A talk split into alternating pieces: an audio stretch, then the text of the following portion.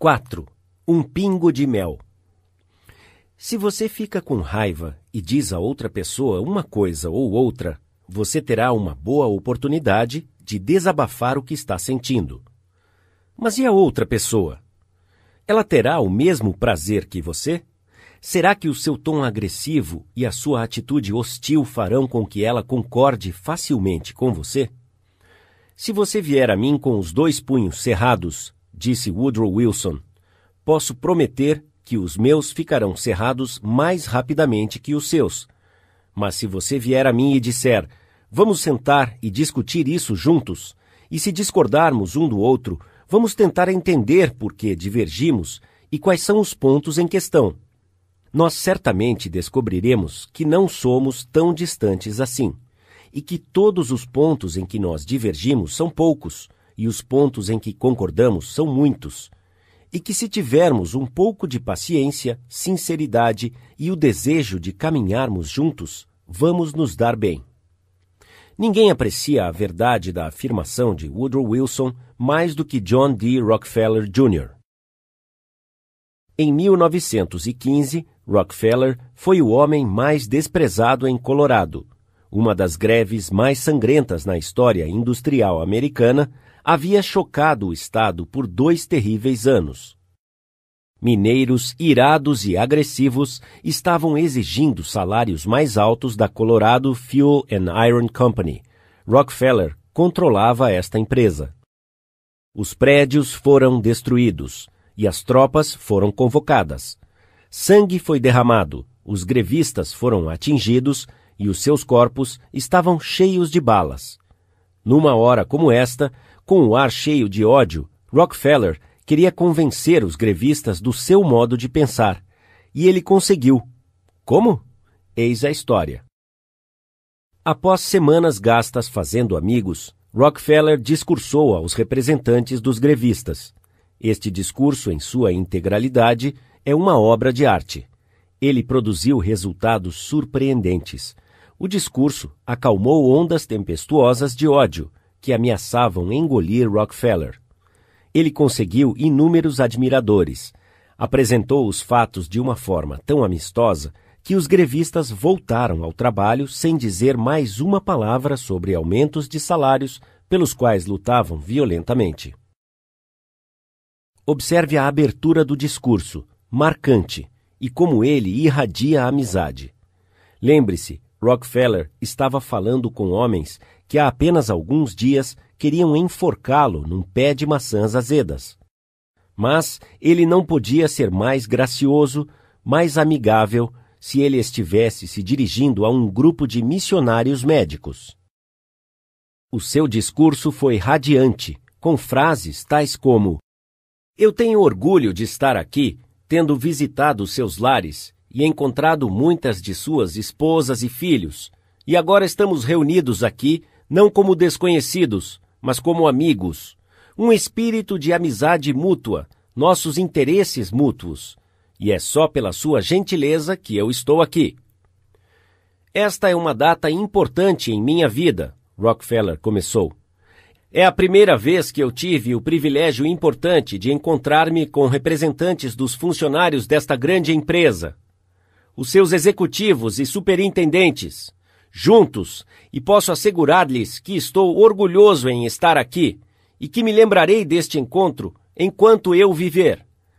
Se esta reunião houvesse sido marcada há duas semanas, eu estaria aqui como um desconhecido à maioria de vocês, reconhecendo alguns rostos tendo tido a oportunidade, na semana passada, de visitar todos os acampamentos nos campos de carvão ao sul e de falar individualmente com praticamente todos os representantes, exceto aqueles que estavam viajando, tendo visitado vocês em seus lares e encontrado muitas de suas esposas e crianças. Estamos reunidos aqui não como desconhecidos, mas como amigos. E é neste espírito de amizade mútua que tenho o prazer de aproveitar esta oportunidade para discutir com vocês os nossos interesses mútuos. Já que esta é uma reunião de executivos da empresa e representantes dos funcionários, é só pela sua gentileza que eu estou aqui, porque felizmente não sou um e nem outro, E ainda assim, eu sinto que estou intimamente associado com os senhores, porque de certa forma eu represento os acionistas e diretores. Isso não é um exemplo excepcional sobre a fina arte de fazer amigos dentre os inimigos? Suponhamos que Rockefeller houvesse aplicado uma tática diferente. Suponhamos que ele houvesse discutido com aqueles mineiros e lançado fatos devastadores em suas caras. Suponhamos que ele houvesse lhes falado, através de sua entonação e insinuações, que eles estavam errados. Suponhamos que, por todas as leis da lógica, ele houvesse provado que eles estavam errados. O que teria acontecido? Eles teriam ficado ainda mais irados, com mais ódio e mais revolta. Se o coração de um homem está cheio de discórdia e mágoa contra você, você não conseguirá convencê-lo com toda a lógica da cristandade.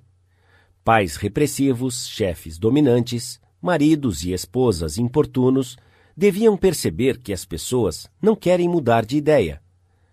Elas não podem ser forçadas ou obrigadas a concordar comigo ou com você. Mas é possível que elas concordem se formos gentis e amistosos, muito gentis e amigáveis.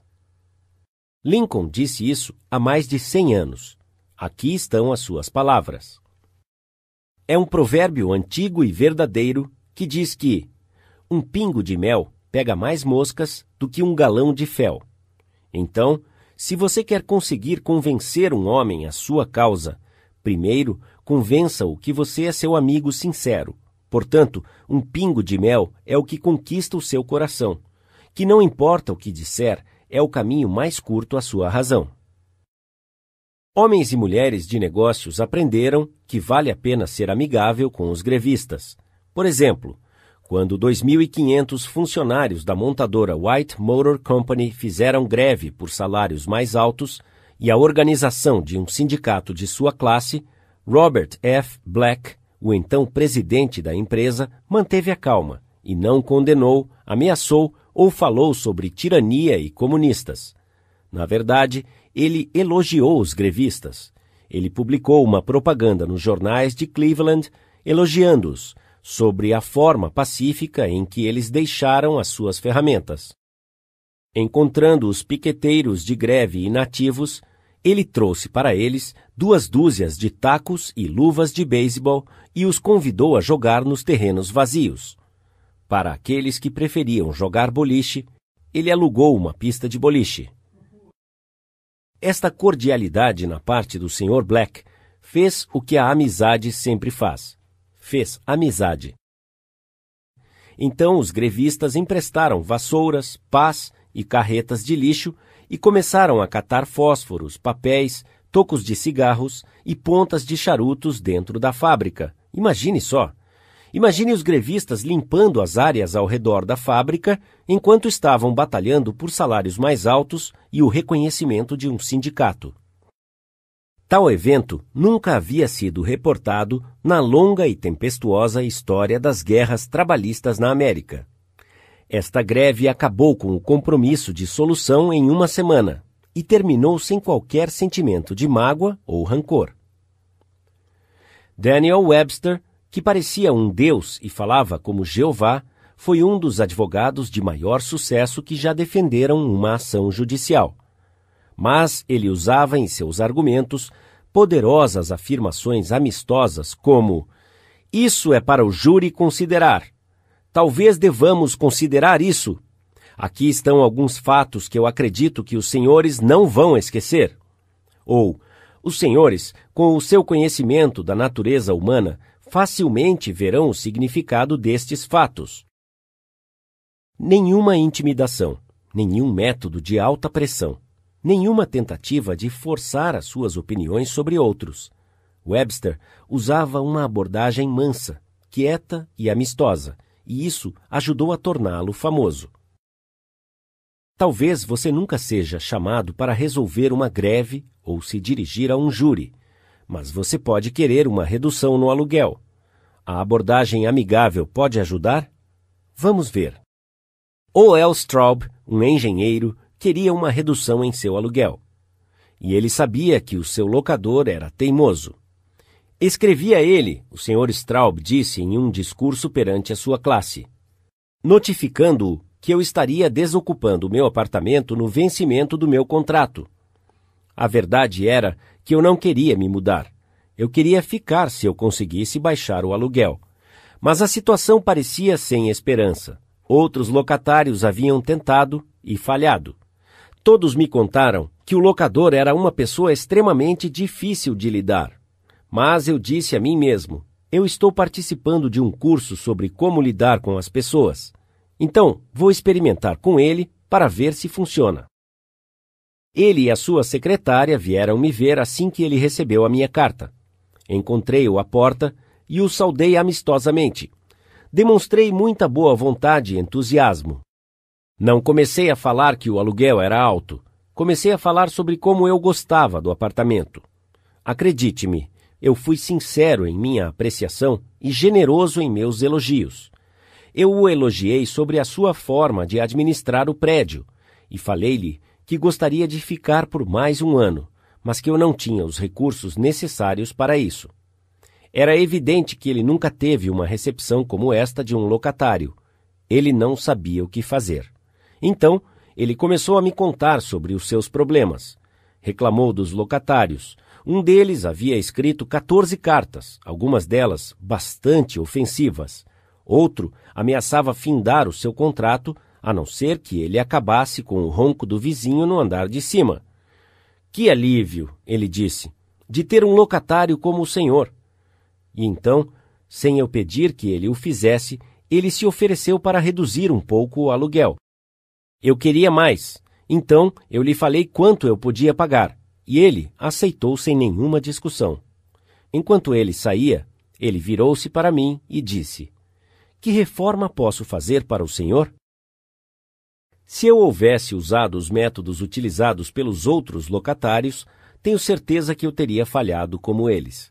Foi a maneira amistosa, solidária e apreciativa que o conquistou. Dean Woodcock, de Pittsburgh, Pensilvânia, é superintendente de um departamento da empresa de energia elétrica local. Os seus funcionários foram chamados para consertar algum tipo de equipamento em cima de um poste. Esse tipo de trabalho era realizado anteriormente por outro departamento e apenas recentemente havia sido transferido para a seção de Woodcock. Apesar de seus funcionários terem sido treinados para realizar o trabalho, esta foi a primeira vez em que foram chamados para realizá-lo. Todos os funcionários da organização estavam interessados em ver como eles iriam resolvê-lo. O Sr. Woodcock, vários de seus gerentes subordinados e membros de outro departamento da empresa foram ver a operação. Muitos carros e caminhões estavam lá, e havia um grande número de pessoas observando os dois homens em cima de um poste. Olhando ao redor, Woodcock percebeu um homem na rua que estava saindo de seu carro com uma máquina fotográfica ele começou a tirar fotos da cena. Funcionários de serviços públicos se preocupam com relações públicas. E, de repente, Woodcock percebeu o que isto parecia o homem com a câmera. Exagero. Uma dúzia de pessoas chamadas para fazer o trabalho de dois homens. Ele subiu a rua em direção ao fotógrafo. Vejo que o senhor está interessado em nossa operação. Sim, e a minha mãe estará ainda mais interessada. Ela é acionista da sua empresa. Isto abrirá os olhos dela. Ela pode até concluir que fez um péssimo investimento. Há anos que estou dizendo a ela que há muita ociosidade em empresas como a sua. Isso irá comprovar o que estou dizendo. Os jornais talvez gostem destas fotos também. Parece que sim, não é? Eu acreditaria a mesma coisa se eu fosse o senhor. Mas esta é uma situação inusitada. E Dean Woodcock continuou a explicar-lhe que este era o primeiro trabalho deste tipo para o seu departamento, e como todos, desde os executivos, estavam interessados.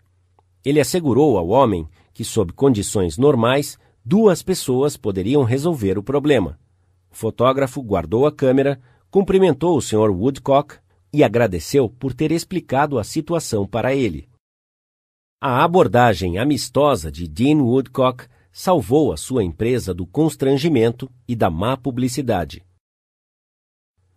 Outro aluno de nossas classes, Gerald H. Wynne, de Littleton, New Hampshire, reportou como, usando uma abordagem amistosa, ele obteve um acordo satisfatório numa ação por danos.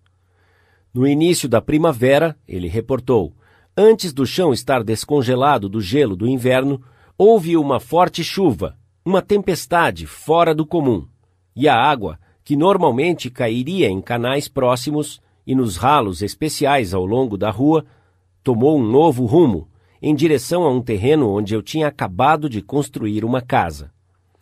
Sem nenhuma possibilidade de escorrer, a pressão da água aumentou em torno da fundação da casa. A água forçou-se sob o piso de concreto do porão, causando sua explosão, e o porão encheu-se de água. Isso estragou o gás de combustão e o aquecedor de água quente. O custo de reparo deste dano foi de mais de dois mil dólares. Eu não tinha nenhum seguro para cobrir este tipo de dano. Entretanto, logo descobri que o proprietário da subdivisão, por negligência, não havia colocado um ralo especial de tempestade que poderia ter evitado este problema. Eu marquei um horário para vê-lo. Durante a viagem de 25 milhas ao seu escritório, eu revisei cuidadosamente a situação e, recordando os princípios que havia aprendido neste curso, eu decidi que demonstrar a minha ira não iria adiantar nada.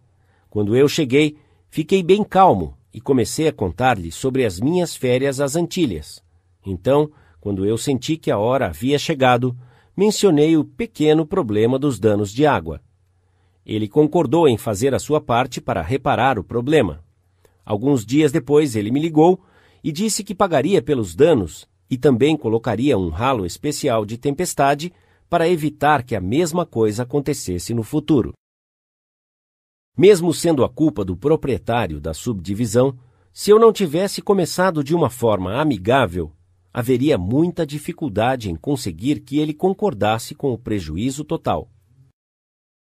Anos atrás, quando eu era um menino que andava descalço pela floresta em direção a uma escola pública no noroeste de Missouri, eu li uma fábula sobre o sol e o vento. Eles brigavam sobre quem era o mais forte, e o vento disse: Eu provarei que eu sou. Está vendo aquele velho lá embaixo de casaco? Aposto que eu consigo tirar o casaco mais rápido que você. Então o sol se escondeu atrás de uma nuvem e o vento soprou até quase tornar-se um tornado. Mas quanto mais soprava, mais o velho agarrava-se ao casaco. Finalmente o vento se acalmou e desistiu. E então o sol saiu de trás das nuvens e sorriu gentilmente ao velho. Logo, ele limpou a testa e tirou o seu casaco. O sol disse ao vento que a gentileza e a amizade são sempre mais fortes do que a fúria e a força. O uso da gentileza e da amizade é demonstrado dia após dia por pessoas que aprenderam que um pingo de mel pega mais moscas do que um galão de fel. F. Gale Connor, de Lutherville, Maryland, provou isto quando ele teve que levar o seu carro de apenas quatro meses ao departamento de manutenção de uma concessionária pela terceira vez. Ele falou à nossa classe. Era aparente que falar, tentar convencer e gritar com o gerente de manutenção não levaria a uma solução satisfatória para os meus problemas. Eu andei para o showroom e perguntei pelo proprietário da concessionária, o Sr. White. Após uma pequena espera, fui convidado à sala do Sr. White. Eu me apresentei e expliquei-lhe que eu havia comprado o meu carro de sua concessionária por causa de recomendações de meus amigos que haviam comprado dele. Eles haviam me contado que os seus preços eram bastante acessíveis e o seu atendimento era excelente. Ele sorriu com satisfação ao ouvir-me. Então eu contei o problema que eu estava tendo com o departamento de manutenção Pensei que o senhor devia saber de qualquer situação que poderia denegrir a sua boa reputação, eu acrescentei. Ele me agradeceu por ter lhe informado e assegurou que o meu problema seria resolvido. Ele não apenas se envolveu pessoalmente, mas emprestou-me o seu carro enquanto o meu estava sendo consertado. Esopo foi um escravo grego que viveu na corte de Croeso e criou fábulas imortais, 600 anos antes de Cristo. Mas as verdades que ele ensinou sobre a natureza humana são tão verdadeiras em Boston e Birmingham quanto eram 26 séculos atrás em Atenas. O sol pode fazê-lo tirar o casaco mais rapidamente do que o vento. A gentileza, a abordagem amistosa e a apreciação podem fazer as pessoas mudarem de ideia mais prontamente do que todo o barulho e tempestades do mundo. Lembre-se do que Lincoln disse: um pingo de mel pega mais moscas do que um galão de fel. Princípio 4. Inicie de forma amigável. 5. O segredo de Sócrates. Ao falar com pessoas, não inicie uma discussão falando de coisas sobre as quais vocês divergem. Comece enfatizando e continue enfatizando as coisas com as quais vocês concordam. Continue enfatizando, se possível, que vocês estão buscando o mesmo objetivo e que a única divergência é o método e não o propósito. Faça a outra pessoa dizer sim, sim no início. Se possível, tente fazer com que o seu adversário não diga não. De acordo com o professor Harry A. Overstreet, que escreveu Influencing Human Behavior, Influenciando o Comportamento Humano, Nova York, Norton, 1925, uma resposta negativa é o obstáculo mais difícil a ser vencido. Quando você diz não, todo o orgulho de sua personalidade exige que você permaneça consistente consigo mesmo. Mais tarde, você pode sentir que o não foi imprudente. Contudo, você precisa considerar o seu orgulho tão precioso. Uma vez que dizemos algo, sentimos que devemos defendê-lo.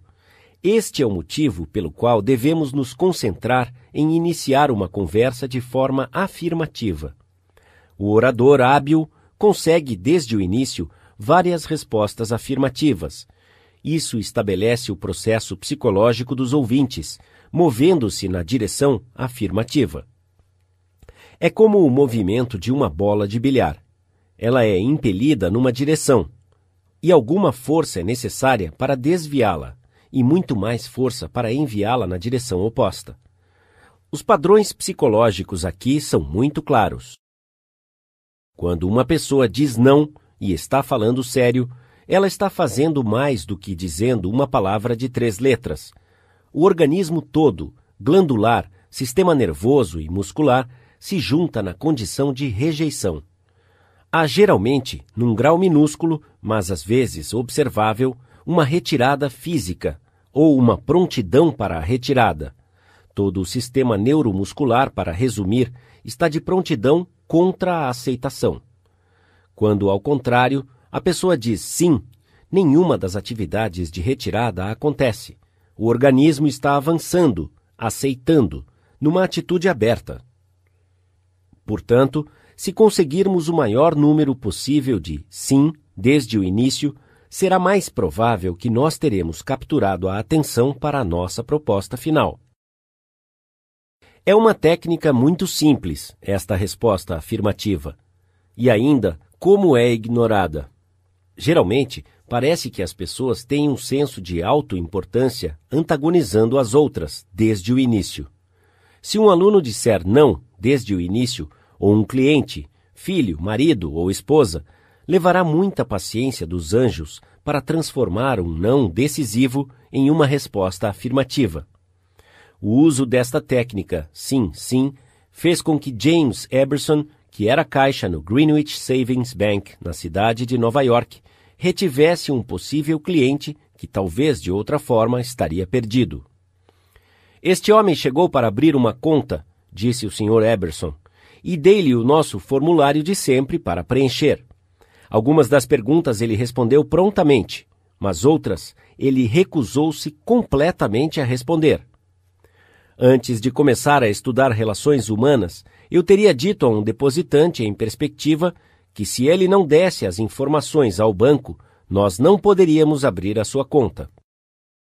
Eu tenho vergonha em admitir que já fui culpado de fazer exatamente isso no passado.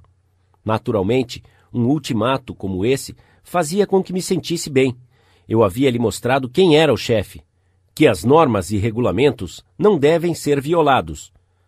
Mas esse tipo de atitude certamente não dava um sentimento receptivo e de importância ao homem que havia entrado no banco para ser nosso cliente. Eu resolvi, nesta manhã, usar um pouco de senso comum. Resolvi não falar sobre o que o banco queria, mas sobre o que o cliente queria. E, acima de tudo, eu estava determinado a fazê-lo dizer sim, sim, desde o início. Então, eu concordei com ele. Falei-lhe que as informações que ele não queria fornecer eram absolutamente desnecessárias. Entretanto, eu disse, suponhamos que o senhor tenha dinheiro neste banco ao falecer. O senhor não gostaria que o banco transferisse o saldo ao seu beneficiário, que tem este direito de acordo com a lei? Sim, é claro, ele respondeu. O senhor não acha, eu continuei, que seria uma boa ideia o senhor nos informar o nome do seu beneficiário, para que, no caso de sua morte, nós possamos efetuar os seus desejos sem erro e sem demora? Novamente, ele disse sim. A atitude do homem se amansou e mudou quando ele percebeu que não estávamos solicitando estas informações para o nosso bem, mas pelo bem dele Antes de sair do banco, este homem não apenas deu-me todas as informações sobre si mesmo, mas abriu, conforme a minha sugestão, uma conta poupança, nomeando a sua mãe como beneficiária de sua conta. E ele respondeu prontamente todas as perguntas referentes à sua mãe também. Eu descobri que, fazendo ele dizer sim, sim, desde o início, ele esqueceu-se da questão em si e estava feliz em fazer todas as coisas que eu sugeria. Joseph Allison, representante de vendas da Westinghouse Electric Company, teve esta história para contar. Havia um homem em meu território para o qual a nossa empresa queria muito vender. O meu antecessor havia visitado este homem por dez anos e não havia conseguido vender nada. Quando eu assumi o território, eu o visitei várias vezes, sem conseguir um único pedido. Finalmente, Após 13 anos de ligações e conversas sobre vendas, nós lhe vendemos alguns motores. Se estes fossem perfeitos, seguiria um pedido de centenas mais. Esta era a minha expectativa, certo? Eu sabia que tudo estaria bem. Então, quando liguei para ele após três semanas, eu estava bastante entusiasmado. O engenheiro-chefe me saudou com este terrível aviso. Ellison, não posso comprar o restante dos motores do senhor. Por quê? Eu perguntei chocado. Por quê? Porque os seus motores aquecem muito. Não consigo nem colocar as mãos neles. Eu sabia que não seria bom discutir. Eu já havia tentado isso há muito tempo. Então, pensei em conseguir uma resposta do tipo sim, sim. Veja bem, senhor Smith, eu disse. Concordo com o senhor em 100%. Se os motores estão aquecendo muito, o senhor não deveria comprar mais deles. O senhor deve ter motores que não aqueçam acima dos padrões estabelecidos pela Associação Nacional de Fabricantes Elétricos, não é verdade? Ele concordou. Consegui o meu primeiro sim. Os regulamentos da Associação de Fabricantes Elétricos dizem que um motor perfeitamente projetado pode ter uma temperatura de 72 graus Fahrenheit acima da temperatura ambiente. Isso está certo? Sim, ele concordou. Isso está absolutamente correto. Mas os seus motores são mais quentes. Eu não concordava com ele. Eu apenas perguntei-lhe: qual é a temperatura da fábrica? Ah, ele disse, cerca de 75 graus Fahrenheit.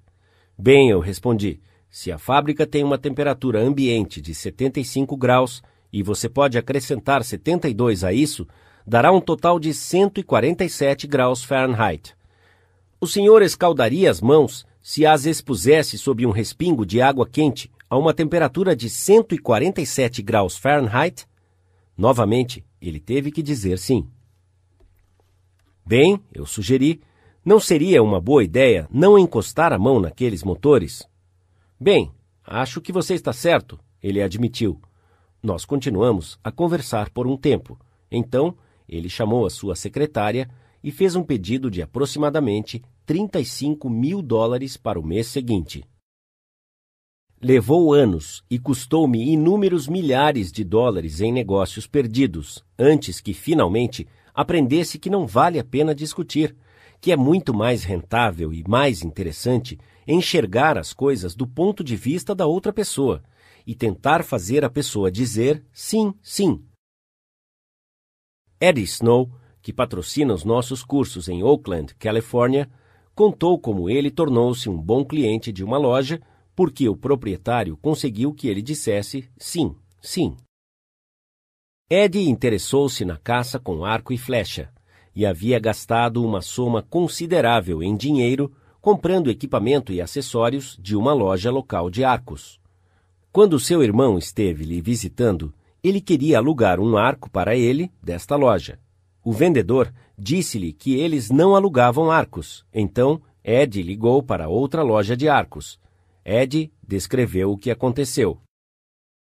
Um cavalheiro bastante agradável atendeu ao telefone. A sua resposta à minha pergunta sobre o aluguel foi completamente diferente do outro lugar.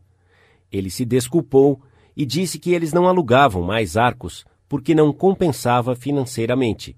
Então, ele perguntou-me se eu havia alugado antes. Eu respondi: sim, alguns anos atrás. Ele lembrou-me que provavelmente teria pago entre 25 e 30 dólares pelo aluguel. Eu disse sim, novamente. Ele perguntou-me se eu era o tipo de pessoa que gostava de economizar dinheiro. Naturalmente, eu respondi que sim. Ele continuou a explicar que eles tinham conjuntos de arco com todos os equipamentos necessários em promoção por 34 dólares e 95 centavos. Eu poderia comprar um conjunto completo por apenas 4 dólares e 95 centavos a mais do que um alugado. Ele explicou que esta era a razão por que haviam descontinuado o aluguel. Eu achava isso lógico. A minha resposta afirmativa resultou na compra de um conjunto, e quando o comprei, também acabei comprando outros itens nesta loja, e desde então tornei-me um cliente regular. Sócrates, o impertinente de Atenas, foi um dos maiores filósofos que o mundo já conheceu. Ele disse algo que apenas um punhado de homens em toda a história puderam fazer. Ele claramente mudou todo o curso do pensamento humano. E agora, 25 séculos após a sua morte, ele é honrado como uma das pessoas sábias com o maior poder de persuasão que já influenciaram este mundo de discórdia.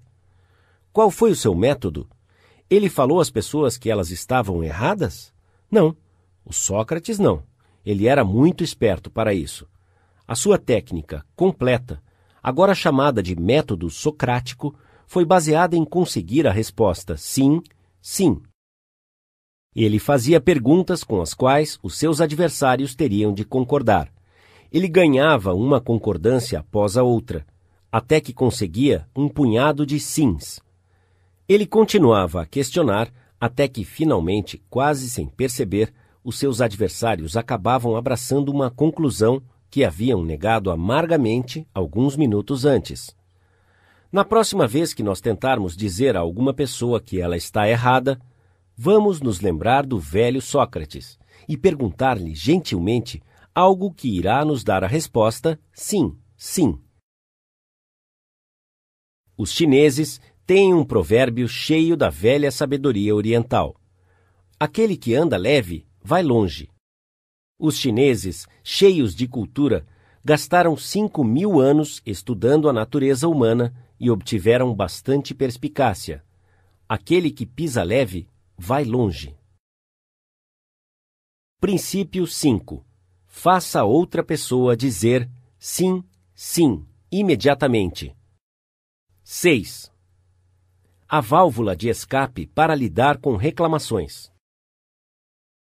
A maioria das pessoas tenta convencer as outras pessoas a pensar como elas, falando muito sobre si mesmas. Deixe as outras pessoas falarem de si mesmas.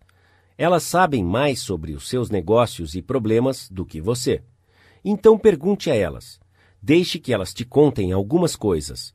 Se você discordar delas, você pode ficar tentado a interrompê-las.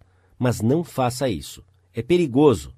Elas não prestarão atenção em você se ainda estiverem cheias de ideias e lamentações que gostariam de expressar. Então, ouça com paciência e com a mente aberta. Seja sincero sobre isso. Encoraje-as a expressar completamente as suas ideias. Esta política funciona nos negócios? Vamos ver. Aqui está a história de um representante de vendas que foi forçado a tentar isto. Uma das maiores montadoras de veículos dos Estados Unidos estava negociando o contrato de um ano para o fornecimento de tecido para estofamento. Três fabricantes importantes haviam trabalhado para produzir amostras. Estas foram inspecionadas pelos executivos da montadora, e um aviso havia sido enviado a cada fabricante dizendo que em determinado dia um representante de cada fornecedor teria a oportunidade de fazer a última apresentação antes do fechamento do contrato. GBR, o representante de um dos fabricantes, chegou à cidade com uma forte laringite. Quando chegou a minha vez de encontrar os executivos na reunião, o Sr. R disse ao relatar a sua história perante uma das classes: Eu havia perdido a voz. Eu não podia nem cochichar fui convidado a entrar na sala e encontrei-me face a face com um engenheiro têxtil, o agente comprador, o diretor de vendas e o presidente da empresa. Eu me estiquei e esforcei-me muito a falar, mas não consegui nada a não ser chiar. Eles estavam todos sentados à mesa, então eu escrevi num bloco de anotações: Cavalheiros, perdi a minha voz, não consigo falar. Eu falarei pelo Senhor, disse o presidente, e assim o fez. Ele exibiu as minhas amostras e elogiou os seus pontos positivos. Houve uma discussão participativa sobre os méritos de meus bens. E o presidente, já que estava falando por mim, tomou a minha posição durante a discussão. A minha única participação era apenas de sorrisos, balanços da minha cabeça e alguns gestos. Como resultado desta reunião singular, eu ganhei o contrato que envolvia mais de um milhão de metros de tecido para estofamento, a um valor agregado de um milhão e seiscentos mil dólares, o maior pedido que eu já havia recebido. Sei que eu teria perdido o contrato se eu não tivesse perdido a minha voz, porque eu tinha uma concepção errada sobre a proposta toda. Eu descobri, acidentalmente, como é recompensador deixar a outra pessoa falar. Deixar a outra pessoa falar ajuda em situações de família, assim como nos negócios. O relacionamento de Barbara Wilson com a sua filha, Lori, estava deteriorando rapidamente. Lori, que era uma criança quieta e complacente, havia se tornado uma adolescente que não cooperava e às vezes era hostil. A senhora Wilson havia conversado, ameaçado e punido, sem nenhum resultado. Certo dia, a senhora Wilson contou em uma de nossas classes. Eu simplesmente desisti. Lori havia me desobedecido e havia saído de casa para visitar uma amiga antes de ter terminado as suas tarefas de casa. Quando ela retornou, eu estava pronta a gritar com ela pela milésima vez, mas eu não tive forças para isso. Eu simplesmente olhei para ela e disse: Por que, Lori? Por quê? Lori percebeu a minha condição e, em uma voz calma, perguntou: A senhora realmente quer saber? Acenei com a cabeça e Lori contou-me, inicialmente com hesitação, e depois ela contou tudo. Eu nunca havia parado para ouvi-la. Eu estava sempre dizendo a ela para fazer isso ou aquilo. Quando ela queria contar-me os seus pensamentos, sentimentos, ideias, eu interrompia com mais algumas ordens. Comecei a perceber que ela precisava de mim não como uma mãe mandona, mas como uma confidente, um desabafo para toda a sua confusão sobre crescimento. E tudo o que eu estava fazendo era falar, enquanto eu deveria estar ouvindo. Eu nunca a tinha ouvido. Daquele momento em diante, eu deixei que ela falasse o que ela queria. Ela me conta o que está pensando e o nosso relacionamento melhorou consideravelmente. Novamente, ela tornou-se uma pessoa cooperativa. Um grande anúncio apareceu na página financeira de um jornal de Nova York, oferecendo emprego para uma pessoa com habilidade e experiência incomuns. Charles T. Kubelis respondeu ao anúncio enviando a sua resposta à caixa postal. Alguns dias depois, ele foi convidado por carta para ligar e marcar uma entrevista. Antes de ligar, ele gastou horas em Wall Street descobrindo tudo o que podia sobre as pessoas que fundaram a empresa. Durante a entrevista, ele disse: Eu teria muito orgulho em associar-me a uma organização com um histórico como o seu. Eu entendo que os senhores começaram há 28 anos atrás, com nada além de uma sala com uma mesa e um estenógrafo. É verdade? Quase todas as pessoas de sucesso gostam de relembrar as suas lutas iniciais. Este homem não foi nenhuma exceção. Ele falou por muito tempo sobre como a empresa havia começado, com 450 dólares em dinheiro e uma ideia original. Ele contou-me como havia lutado contra o desencorajamento e batalhado contra a ridicularização, trabalhando domingos e feriados de 12 a 16 horas por dia. Como ele, finalmente, havia enfrentado todas as adversidades e havia chegado onde estava hoje, sendo procurado pelos executivos mais importantes de Wall Street para receber informações e orientações. Estava orgulhoso do seu histórico. Ele tinha esse direito e se divertia contando-me sobre ele. Finalmente, ele questionou o Sr. Cubeles brevemente sobre a sua experiência e então chamou um de seus vice-presidentes e disse: Eu acredito que esta é a pessoa que estamos procurando. O Sr. Cubeles havia se esforçado para descobrir as realizações de seu futuro empregador. Demonstrou interesse pela outra pessoa e pelos seus problemas. Ele encorajou a outra pessoa a falar mais e causou uma impressão favorável. Roy G. Bradley, de Sacramento, Califórnia, esteve do outro lado de um problema. Ele ouvia enquanto um bom candidato ao cargo de vendedor convencia o entrevistador a dar-lhe o emprego na empresa de Bradley. Roy reportou: Sendo uma pequena corretora, não tínhamos nenhum benefício adicional como assistência médica hospitalar, seguro e plano de previdência. Cada representante era um agente independente nós nem providenciávamos orientações sobre clientes possíveis, porque não podíamos divulgá-las como os nossos maiores concorrentes. Richard Pryor tinha o tipo de experiência que nós queríamos para este cargo, e ele foi entrevistado primeiramente pelo meu assistente, que lhe falou sobre os pontos negativos deste emprego. Ele parecia um pouco desanimado quando entrou no meu escritório eu mencionei o benefício principal de ser um associado da minha empresa, de ser um contratado independente e, portanto, praticamente um autônomo. Enquanto me falava sobre estas vantagens, ele desconversou sobre cada pensamento negativo que tinha quando ele havia entrado para a entrevista. Várias vezes parecia que ele estava meio que falando consigo mesmo, enquanto meditava sobre cada pensamento. Às vezes fui tentado a acrescentar aos seus pensamentos. Entretanto, quando chegou ao final da entrevista, senti que ele havia se convencido praticamente sozinho que gostaria de trabalhar para a minha empresa. Porque eu havia sido um bom ouvinte e deixado Dick falar durante quase todo o tempo, ele pôde analisar os dois lados e fazer um balanço em sua mente, e chegou à conclusão positiva que foi um desafio que ele havia criado para si mesmo. Nós o contratamos e, desde então, ele tem sido um representante excepcional de nossa empresa.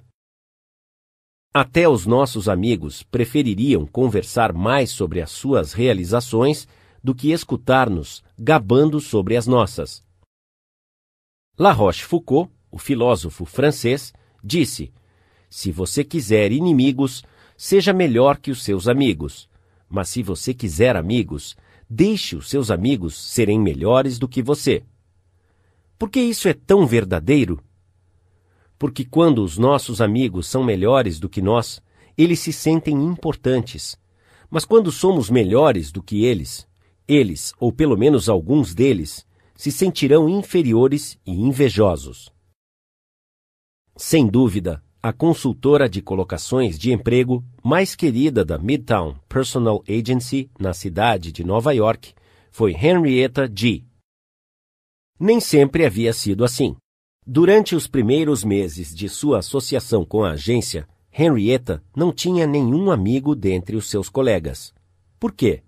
Porque ela sempre se gabava sobre as suas colocações, as novas contas que ela havia aberto e tudo mais que ela havia realizado. Eu era boa no meu trabalho e eu tinha orgulho disso, Henrietta disse em uma das minhas classes. Mas, ao invés dos meus colegas compartilharem das minhas vitórias, eles pareciam desprezá-las. Eu queria que todos gostassem de mim. Eu realmente queria que fossem meus amigos. Após ouvir algumas das sugestões feitas neste curso, comecei a falar menos sobre mim e a ouvir mais sobre os meus colegas. Eles também tinham coisas das quais queriam se gabar, e estavam mais emocionados em contar-me sobre as suas realizações do que ouvir sobre as minhas. Agora, quando nós temos algum tempo para conversar, eu peço que eles compartilhem as suas alegrias comigo, e eu só menciono as minhas realizações quando eles perguntam. Princípio 6. Deixe que a outra pessoa fale mais. 7. Como obter a cooperação? Você não tem mais fé nas ideias que você descobre por si mesmo do que nas ideias que você recebe de mão beijada? Se é verdade, não é uma má ideia tentar obrigar os outros a aceitarem as suas opiniões? Não é mais sensato fazer sugestões e deixar que a pessoa tire a sua própria conclusão? Adolf Seltz, da Filadélfia, um gerente de vendas num showroom de automóveis e estudante num de nossos cursos, de repente se encontrou confrontado com a necessidade de injetar entusiasmo em seu grupo desanimado e desorganizado de vendedores de automóveis. Convocando uma reunião de vendas, ele pediu que as pessoas lhe dissessem exatamente o que esperavam dele. Enquanto eles falavam, ele escreveu as suas ideias no quadro negro. Então ele disse: Eu lhes darei todas estas qualidades que vocês esperam de mim Agora quero que vocês me digam o que tenho direito de esperar de vocês. As respostas foram rápidas: lealdade, honestidade, iniciativa, otimismo, trabalho em equipe e oito horas por dia de trabalho entusiástico. A reunião terminou com uma nova coragem, uma nova inspiração. Um vendedor ofereceu-se para trabalhar 14 horas por dia, e o Sr. Celtz reportou a mim que o aumento de vendas foi fenomenal. As pessoas fizeram um tipo de barganha moral comigo, disse o Sr. Celtz. E contanto que eu fizesse a minha parte da barganha, eles estavam determinados a fazer a sua. Consultá-los sobre os seus desejos e suas vontades era exatamente a injeção de ânimo que eles estavam precisando. Ninguém gosta de sentir que lhe está sendo vendido algo, ou está sendo mandado a fazer algo. Nós preferimos sentir que estamos comprando por nós mesmos ou agindo por conta própria. Gostamos que nos consultem sobre os nossos desejos, as nossas vontades e os nossos pensamentos. Vejamos o caso de Eugene Wesson. Ele perdeu milhares de dólares em comissões antes de aprender esta verdade.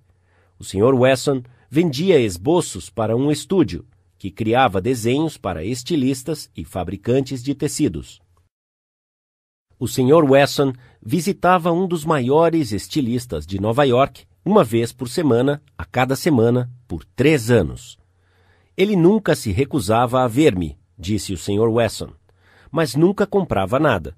Sempre olhava os meus esboços cuidadosamente e então dizia: Não, Wesson, acho que não vamos fazer negócios hoje. Após falhar por 150 vezes, Wesson percebeu que estava num impasse mental. Então, ele resolveu devotar uma noite por semana para estudar sobre como influenciar o comportamento humano, para ajudá-lo a desenvolver novas ideias e gerar um novo entusiasmo. Ele decidiu adotar esta nova abordagem. Com meia dúzia de esboços artísticos inacabados embaixo do braço, ele correu ao escritório do comprador.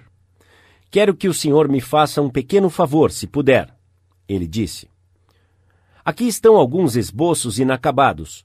O senhor poderia nos dizer como nós podemos acabá-los para que o senhor possa usá-los? O comprador olhou os esboços por um tempo, sem dizer uma só palavra. Finalmente, ele disse: Deixe-os comigo por alguns dias, Wesson, e depois volte para me ver. Wesson retornou três dias mais tarde, pegou as suas sugestões, levou os esboços de volta ao estúdio e os terminou de acordo com as ideias do comprador. Qual foi o resultado? Todos foram aceitos. Depois disso, este comprador pediu vários esboços de Wesson, todos desenhados de acordo com as ideias do comprador. Percebi porque durante anos eu não havia conseguido vender para ele, disse o Sr. Wesson. Eu havia sugerido que ele comprasse o que eu pensava que ele deveria comprar. Então, eu mudei completamente a minha abordagem. Eu pedi para que ele me desse as suas ideias. Isso fez com que sentisse que ele estava criando os desenhos. E estava. Eu não precisei vender a ele. Ele comprava de mim. Deixando a outra pessoa sentir que a ideia é dela, não apenas funciona no trabalho ou na política, também funciona na família. Paul M. Davis, de Tulsa, Oklahoma, contou à sua classe como ele aplicou este princípio. A minha família e eu nos divertimos em uma das viagens turísticas mais interessantes que já tivemos durante as nossas férias.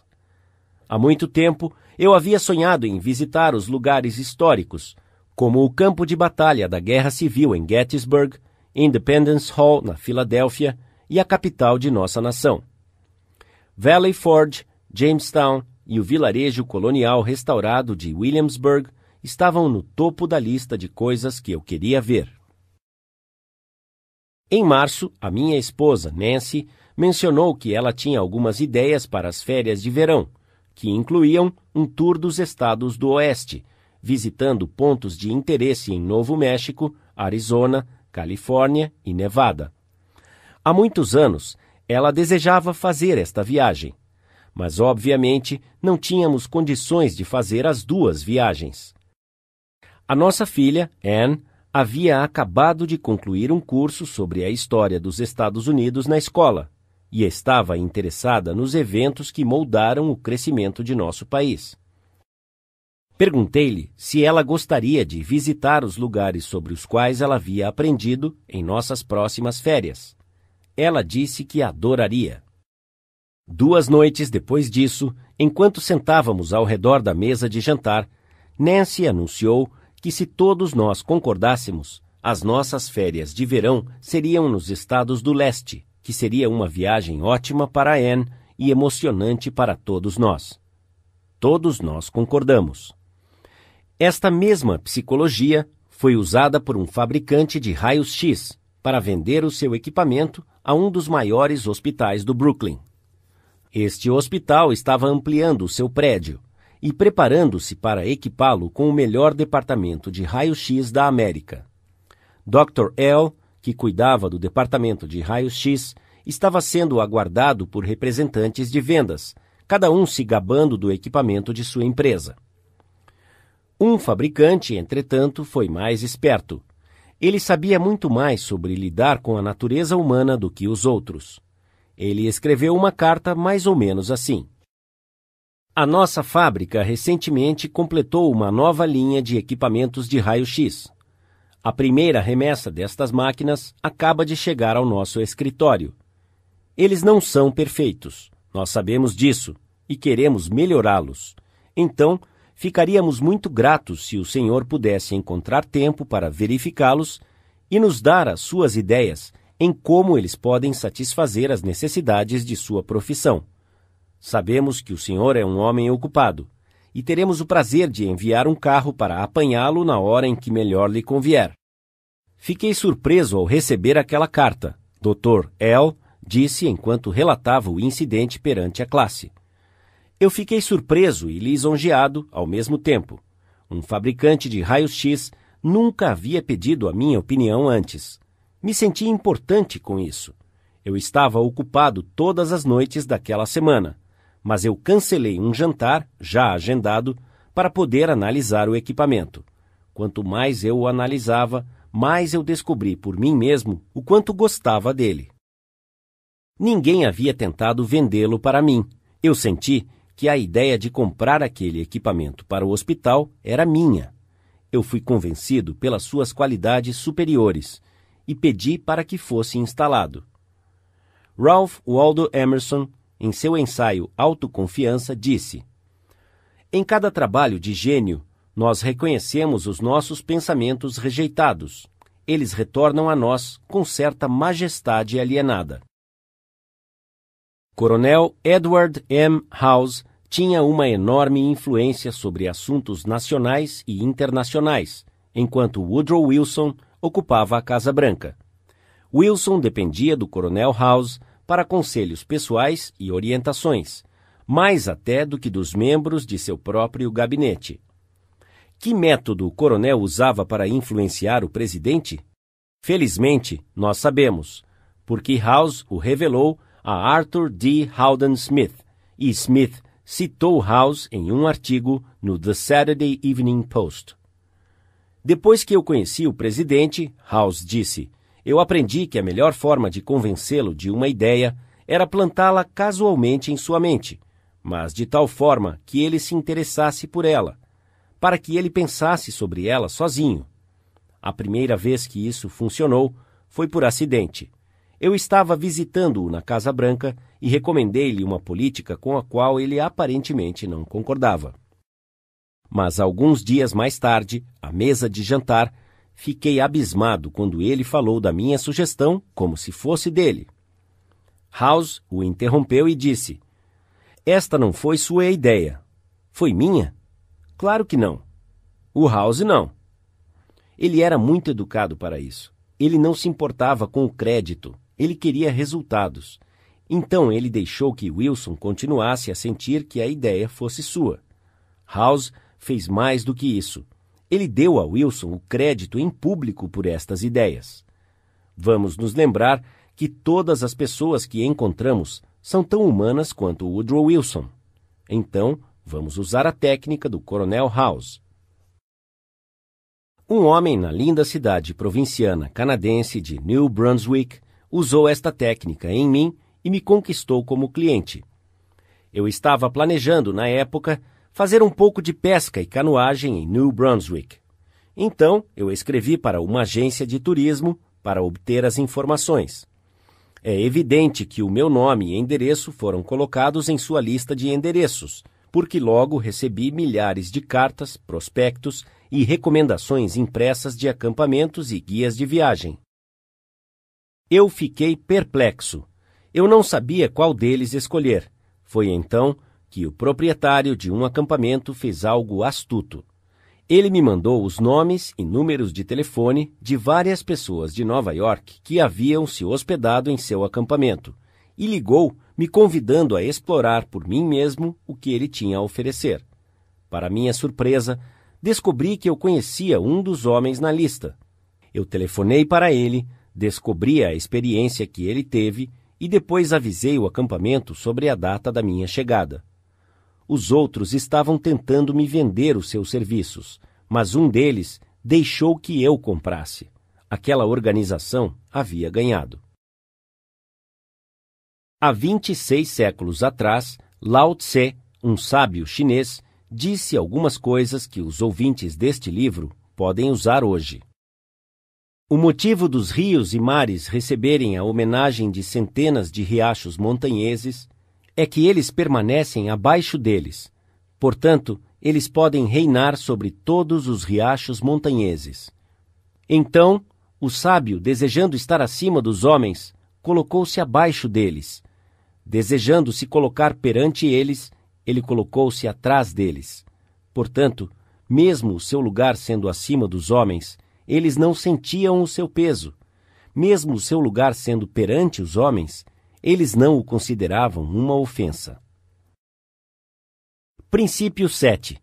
Deixe a outra pessoa sentir que a ideia é dela. 8.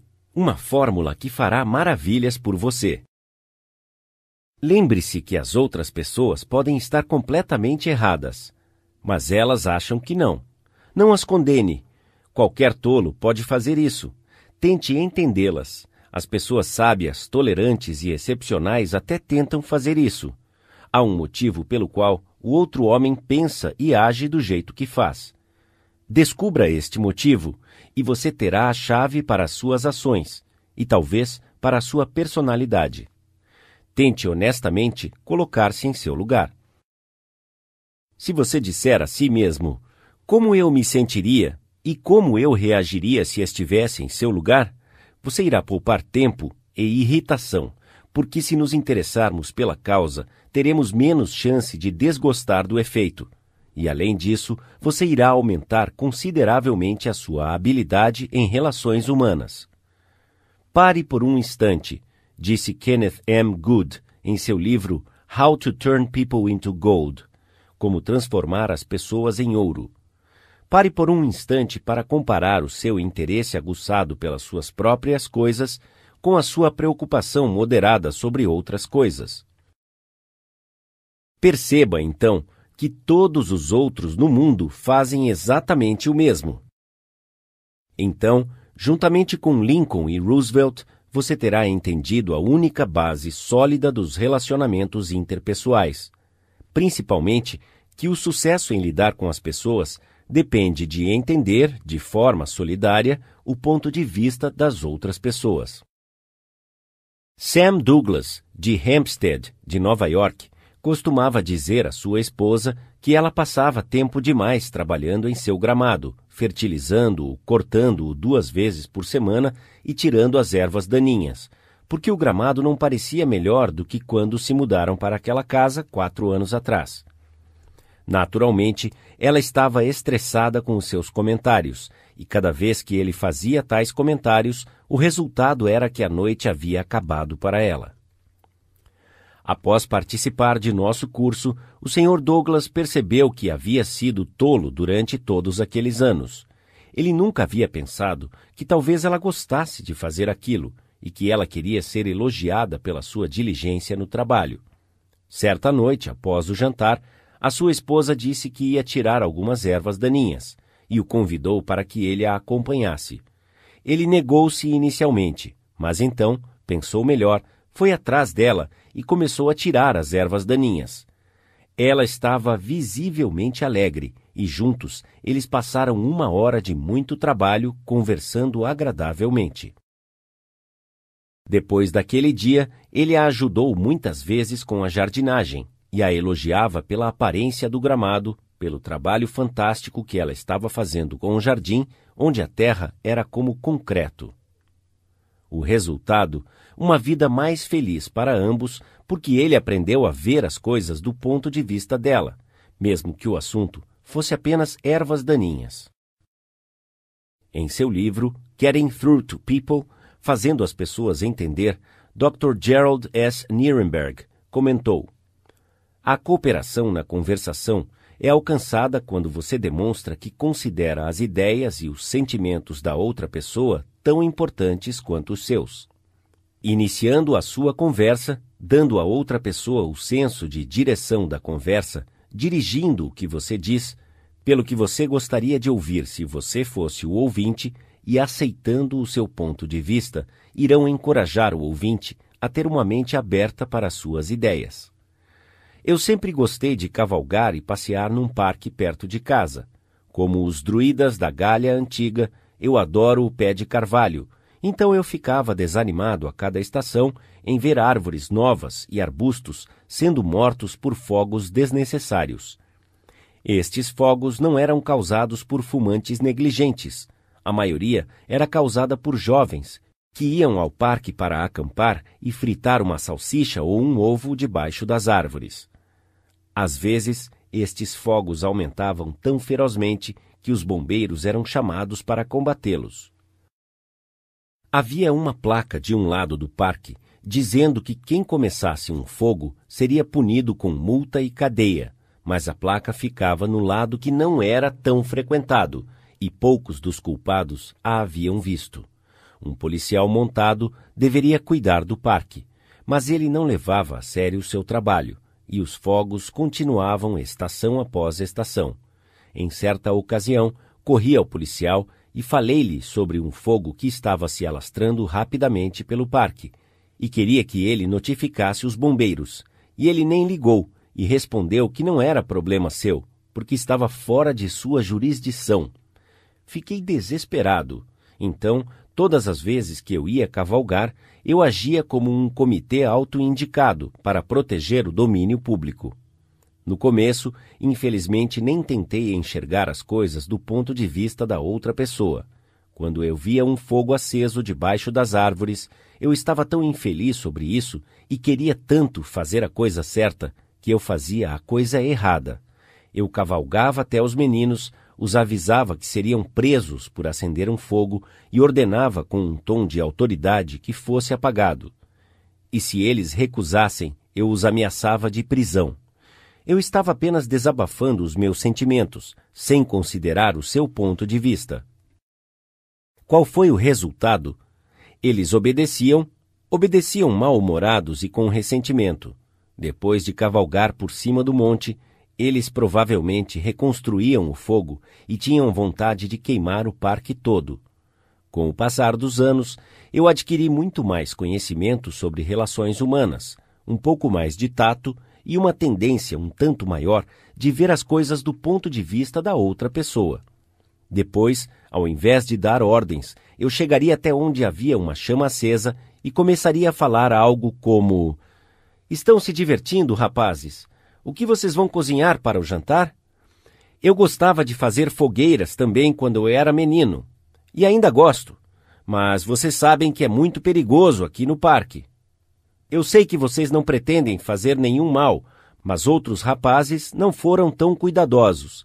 Eles vêm e veem que vocês fizeram uma fogueira. Então, eles fazem uma e não a apagam quando vão embora. E ela se espalha entre as folhas secas e mata as árvores. Não teremos mais árvores aqui se não formos cuidadosos. Vocês podiam ir para a cadeia por fazer uma fogueira como esta. Mas não quero ser mandão e atrapalhar a sua diversão. Gosto de vê-los se divertindo. Mas vocês não poderiam limpar as folhas ao redor da fogueira agora mesmo e tenham o cuidado de cobri-la de terra, muita terra, antes de irem embora, por gentileza. E da próxima vez que vocês se divertirem, vocês não poderiam fazer a fogueira do outro lado do monte, ali onde há uma caixa de areia. Lá não tem nenhum problema. Obrigado, rapazes. Divirtam-se. Que diferença esse tipo de conversa teve? Fez com que os rapazes quisessem cooperar nenhum mau humor e nenhum ressentimento. Eles não foram obrigados a obedecer às ordens. Eles tinham livrado a sua cara, se sentiram melhores, e eu me senti melhor, porque eu havia resolvido a situação com consideração, respeitando o seu ponto de vista.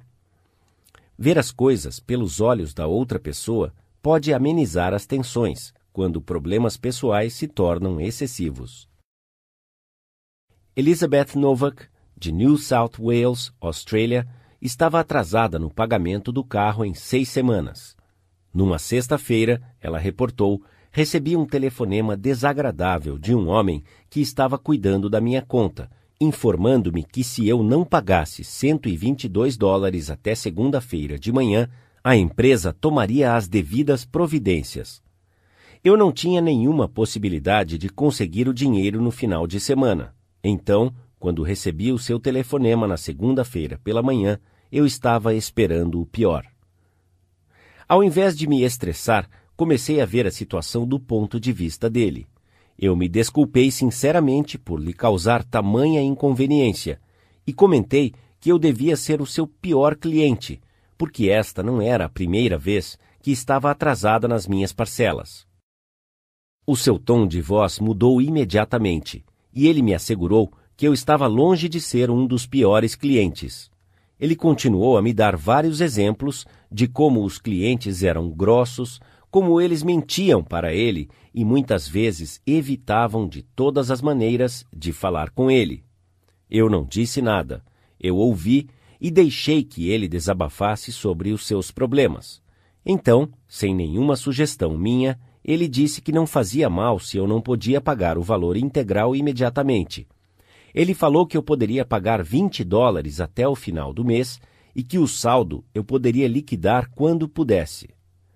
Amanhã, antes de pedir que alguém apague o fogo, compre o seu produto ou contribua para a sua instituição de caridade favorita. Por que você não faz uma pausa, fecha os olhos e tenta pensar em tudo do ponto de vista da outra pessoa? Pergunte a si mesmo: por que ele ou ela vai querer fazer isso? É verdade, isto vai demorar algum tempo, mas irá evitar que você faça inimigos e fará com que consiga melhores resultados e com menos desentendimento e menos desgaste. Eu prefiro andar na calçada na frente do escritório de uma pessoa por duas horas antes da entrevista, disse Dean Donham, da Escola de Negócios de Harvard, do que entrar naquele escritório sem ter em mente uma ideia clara do que vou dizer e o que aquela pessoa, a partir do meu conhecimento de seus interesses e motivos, provavelmente iria responder. Isso é tão importante que vou repetir novamente para enfatizar. Eu prefiro andar na calçada em frente do escritório de uma pessoa por duas horas antes da entrevista do que entrar naquele escritório sem ter em mente uma ideia clara do que vou dizer e o que aquela pessoa, a partir do meu conhecimento de seus interesses e motivos, provavelmente iria responder. Se, como resultado da leitura deste livro, você obtém apenas uma coisa, uma tendência maior de pensar sempre em termos do ponto de vista da outra pessoa e enxergar as coisas do ponto de vista dela, bem como do seu, se você obtiver apenas isso desse livro, isso pode ser facilmente considerado um dos pontos de partida para a sua carreira. Princípio 8. Tente honestamente enxergar as coisas do ponto de vista da outra pessoa. 9. O que todos querem. Você não gostaria de ter uma frase mágica que parasse discussões, eliminasse maus sentimentos, criasse boa vontade e fizesse a outra pessoa ouvir atentamente? Sim? Tudo bem. Aqui está. Eu não o culpo nem um pouco por sentir como está se sentindo. Se eu fosse você, provavelmente me sentiria como você. Uma resposta como essa irá amenizar o mais velho e perverso xingador da atualidade. E você pode dizer isso e estar 100% seguro, porque se você fosse a outra pessoa, é claro, você se sentiria como ela. Tome o exemplo de Al Capone. Suponhamos que você tivesse herdado o mesmo corpo, temperamento e mente de Al Capone. Suponhamos que você tenha vivido na mesma época e tivesse as mesmas experiências. Você teria sido exatamente como ele e teria estado nos mesmos lugares. Porque são estas coisas, e somente estas coisas, que o tornaram a pessoa que era. A única razão, por exemplo, que você não é uma cascavel é porque os seus pais não são cascavéis. Você merece um pouco de crédito por ser o que você é. E lembre-se, as pessoas que veem a você irritadas, teimosas e ilógicas merecem um pouco de descrédito por ser como são. Tenha pena dos pobres infelizes, sinta por elas, seja solidário com elas, diga a si mesmo: Eis que vou pela graça de Deus. Três quartos das pessoas que você vai encontrar estão famintas e sedentas por solidariedade. Dê isso a elas e elas irão te amar. Certa vez, eu fiz propaganda sobre a autora de Little Women, Louisa May Alcott. Naturalmente, eu sabia que ela havia vivido e escrito os seus livros imortais em Concord, Massachusetts. Mas, sem pensar sobre o que estava dizendo, falei que iria visitá-la em sua velha casa em Concord, New Hampshire. Se eu tivesse dito New Hampshire apenas uma vez, talvez eu tivesse sido perdoado, mas, infeliz e lamentavelmente, eu havia dito duas vezes. Recebi várias cartas, telegramas e mensagens nada agradáveis que zuniam pela minha cabeça indefesa como um enxame de vespas. Muitos eram indignados, alguns deles ofensivos. Uma dama colonial, que havia sido criada em Concord, Massachusetts, e que vivia na Filadélfia, demonstrou a sua ira contra mim. Ela não poderia ter sido tão amarga. Foi como se eu houvesse acusado a senhorita Alcott de ser canibal da Nova Guiné.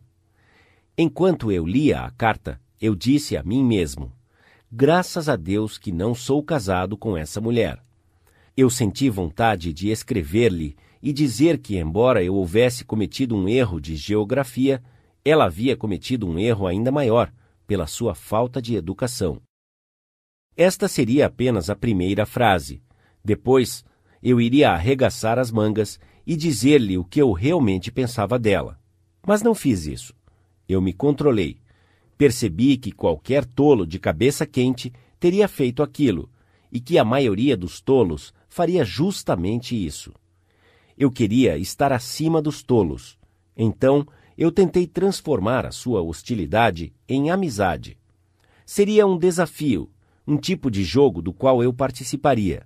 Eu disse a mim mesmo: afinal, se eu fosse ela, eu provavelmente me sentiria como ela. Então, eu estava determinado a ser solidário com o seu ponto de vista. Na próxima vez que fui para Filadélfia, eu lhe telefonei. A conversa foi mais ou menos assim. Eu, Senhora Fulano de Tal, a senhora me escreveu algumas semanas atrás e eu gostaria de agradecer-lhe, em tons incisivos, cultos e bem educados. Ela, com quem tenho o prazer de falar? Eu, a senhora não me conhece. O meu nome é Dale Carnegie.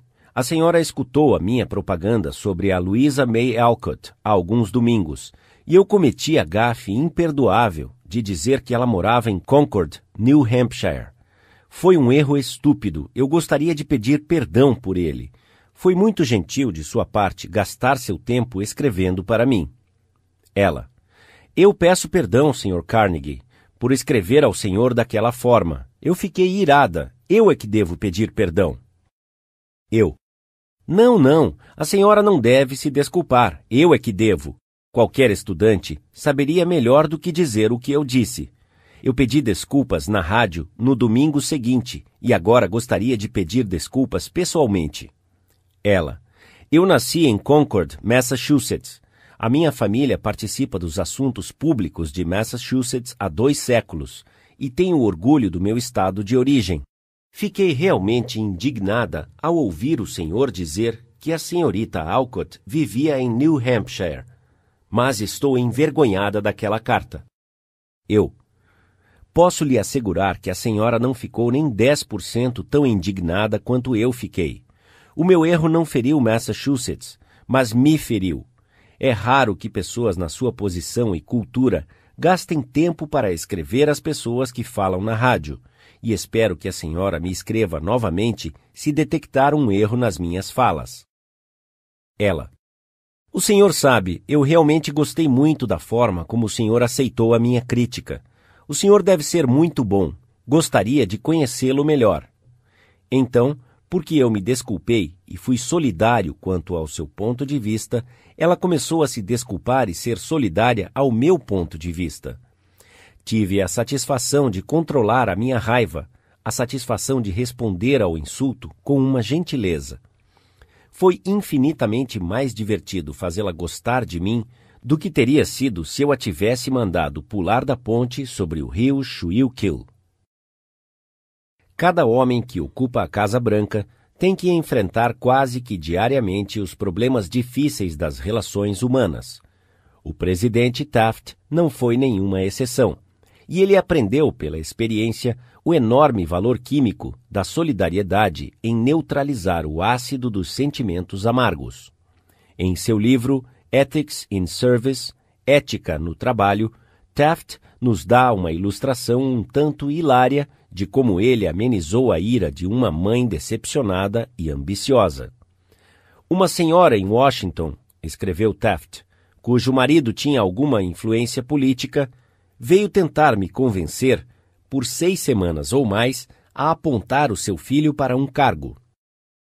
Ela obteve o apoio de um número considerável de senadores e deputados e veio com eles para enfatizar o seu pedido. O cargo vago exigia qualificação técnica e, de acordo com a recomendação do encarregado pela agência, eu apontei outra pessoa. Logo, recebi uma carta da mãe dizendo que eu era muito ingrato e que eu havia me recusado a torná-la uma mãe feliz, porque isso estava ao meu alcance. Ela reclamou ainda que ela havia trabalhado com a sua delegação de Estado e havia conseguido todos os votos para uma lei administrativa do meu interesse em particular, e que era assim que eu estava lhe recompensando. Quando você recebe uma carta como esta, a primeira coisa que você faz é pensar como você pode ser severo com a pessoa que cometeu a desfeita, ou que foi até um pouco impertinente. Então, você elabora a sua resposta. Então, se você for sensato, você colocará a resposta numa gaveta e trancará a gaveta. Tire-a depois de dois dias. Tais comunicações sempre têm um prazo de 48 horas para responder. E quando você atirar depois deste intervalo, não envie a carta. Foi exatamente isso que eu fiz. Depois disso, eu sentei-me e escrevi uma carta, o mais educada possível, contando-lhe que eu percebia a decepção de mãe sob tais circunstâncias, mas que, na verdade, a indicação não dependia apenas da minha preferência pessoal, que eu precisava selecionar um homem com qualificações técnicas e tinha, portanto, que seguir as recomendações do encarregado da agência. Eu disse que esperava que o seu filho realizasse aquilo que ela esperava dele, no cargo em que ele se encontrava. Isso a tranquilizou e ela escreveu um bilhete se desculpando pelo que ela havia escrito.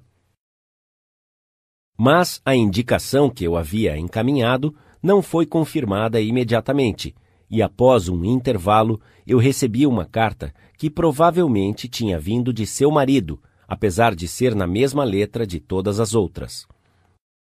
Eu fui comunicado que, em função do estresse nervoso que ela havia passado, devido à decepção neste caso, ela havia ficado acamada e tinha desenvolvido um caso sério de câncer do estômago. Será que eu não poderia restaurar-lhe a saúde, retirando o primeiro nome indicado e substituindo-o pelo nome do seu filho?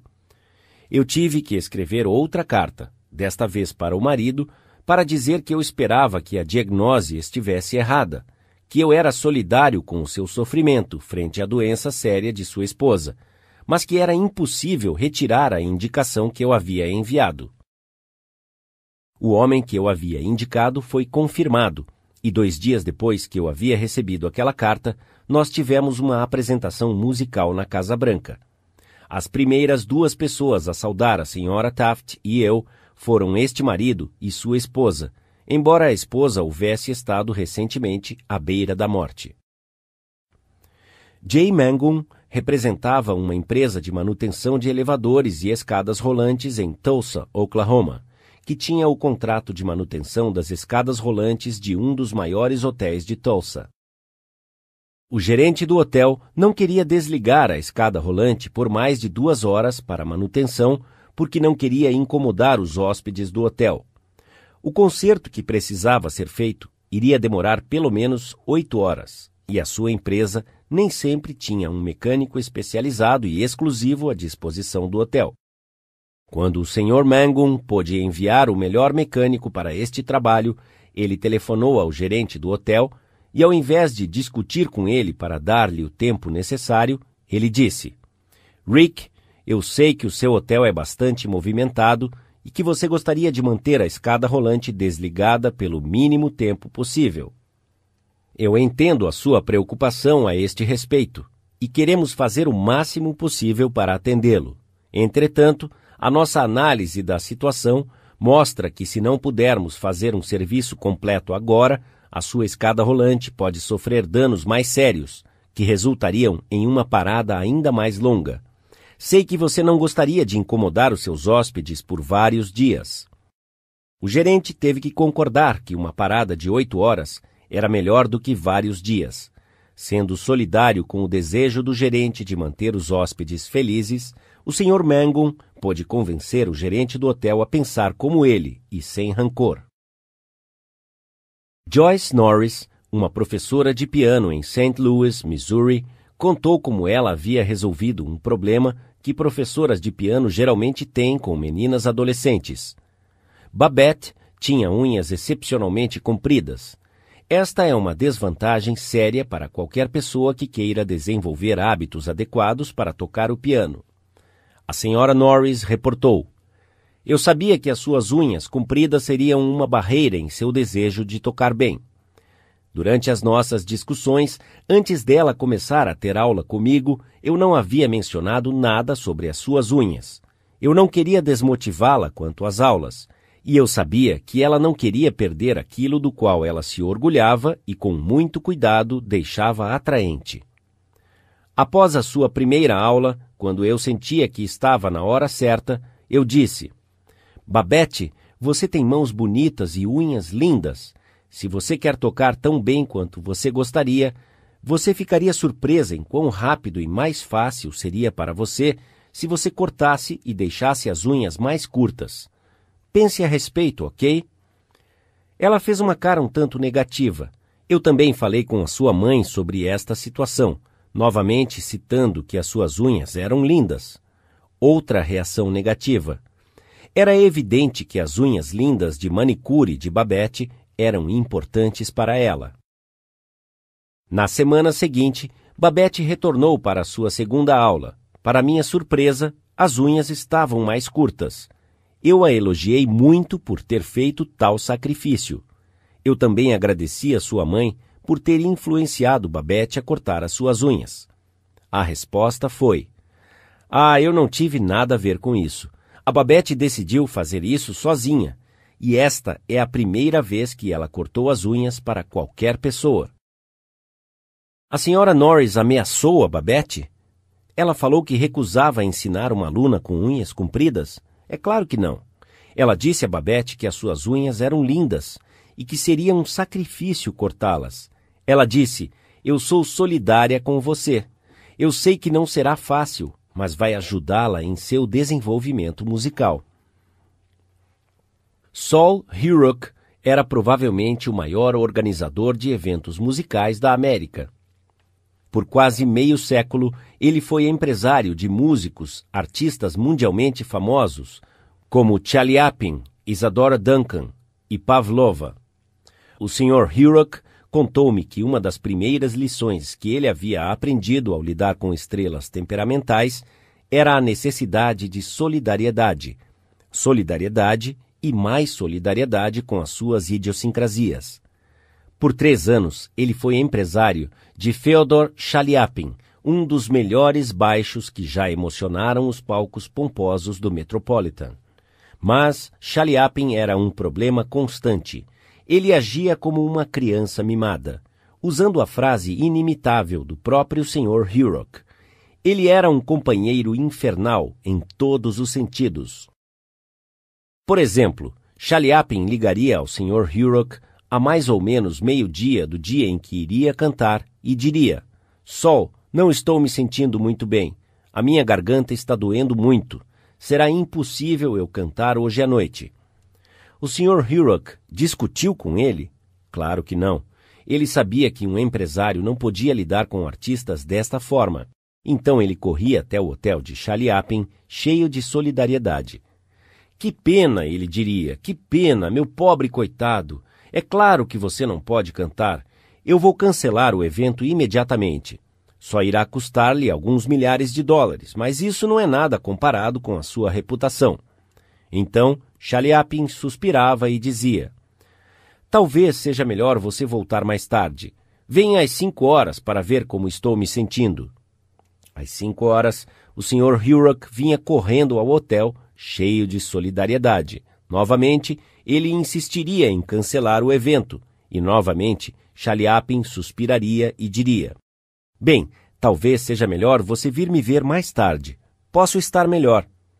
Às sete e trinta, o grande baixo consentiria em cantar, com a condição de que o Sr. Hurok fosse ao palco do Metropolitan e anunciasse que o Chaliapin tinha um resfriado terrível e que a sua voz não estava boa o Sr. Hurok mentiria e diria que ele faria isso, porque ele sabia que era a única forma de fazer o baixo subir no palco.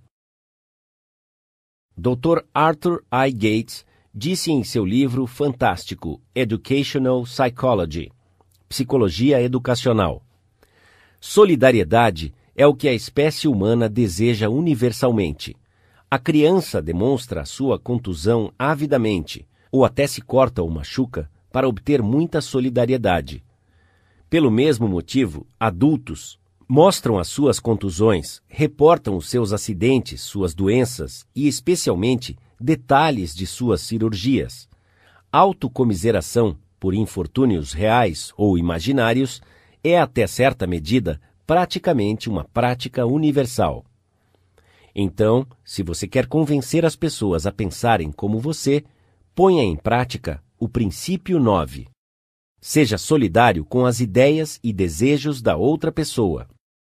10. Um chamariz que todos gostam. Eu fui criado no subúrbio do país de Jesse James, lá em Missouri, e visitei a fazenda de James em Kearney, Missouri, onde o filho de Jesse James estava morando. A sua esposa me contou histórias de como Jesse roubava trens e assaltava bancos, e depois dava o dinheiro aos vizinhos fazendeiros para que pagassem as suas hipotecas. Jesse James provavelmente se considerava um idealista de coração, assim como Dutch Schultz, Tugan Crowley, Al Capone e muitos outros padrinhos do crime organizado fizeram gerações depois. O fato é que todas as pessoas que você encontra pensam o mundo de si mesmas e gostam de ser finas e altruístas em sua própria autoestima. J. Pierpont Morgan observou num de seus interlúdios analíticos, que uma pessoa geralmente tem dois motivos para fazer alguma coisa: um que parece bom e o verdadeiro. A própria pessoa pensará no motivo verdadeiro.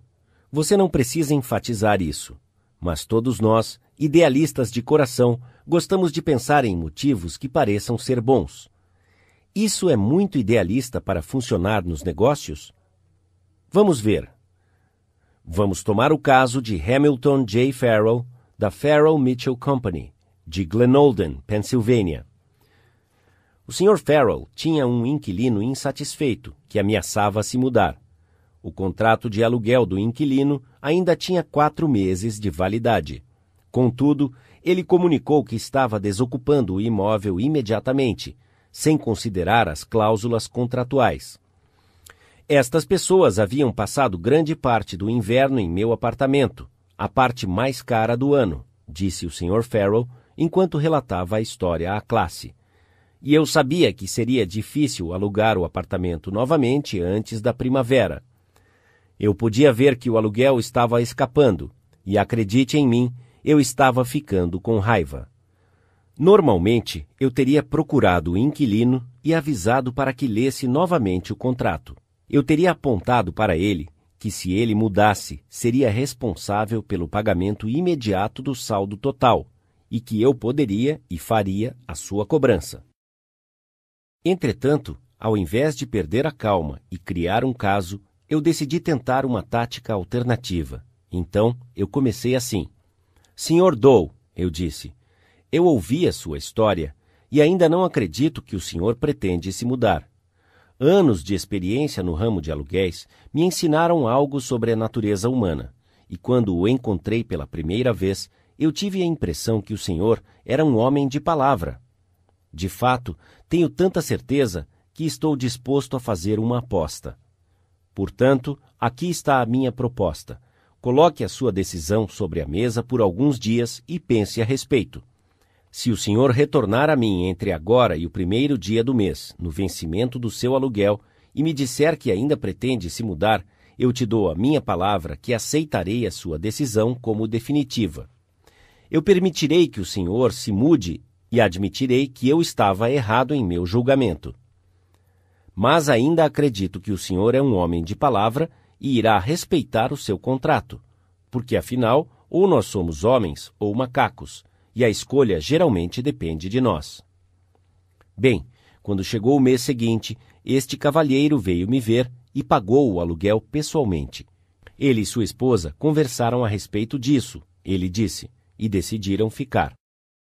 Eles concluíram que a única coisa honrável a fazer era respeitar o seu contrato de aluguel. Quando o já falecido Lord Northcliffe encontrou um jornal usando uma foto sua, que ele não queria publicada, ele escreveu uma carta ao editor. Mas ele disse: Gostaria que aquela foto não fosse mais publicada. Eu não gostei dela? Não. Ele apelou a um motivo mais nobre. Ele apelou ao respeito e amor que todos nós temos pela maternidade. Ele escreveu: Favor não publicar mais aquela foto. A minha mãe não gosta dela. Quando John D. Rockefeller Jr.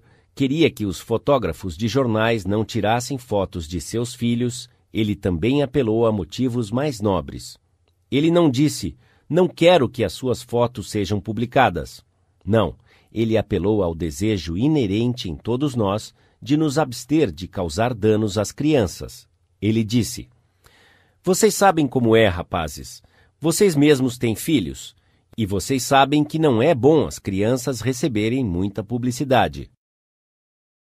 Quando Cyrus H.K. Curtis, o menino pobre de Maine, começou a sua carreira meteórica que o tornaria milionário como proprietário do The Saturday Evening Post e do Ladies Home Journal, ele não podia pagar aos colaboradores os mesmos valores que as outras revistas estavam pagando.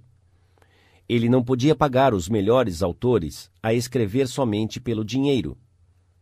Então, ele apelou a motivos mais nobres. Por exemplo, ele persuadiu até Louisa May Alcott, escritora imortal de Little Women, a escrever para ele, quando ela estava no ápice de sua fama. E ele conseguiu isso oferecendo enviar um cheque de 100 dólares, não a ela, mas para sua instituição de caridade predileta. Aqui, qualquer cético poderia dizer: bem, estas coisas funcionam para Northcliffe e Rockefeller, ou para um romancista sentimental, mas eu gostaria de vê-las funcionar com os durões dos quais eu tenho que fazer cobranças. Você pode estar certo, Nada funciona em todos os casos, e nada funcionará com todas as pessoas. Se você estiver satisfeito,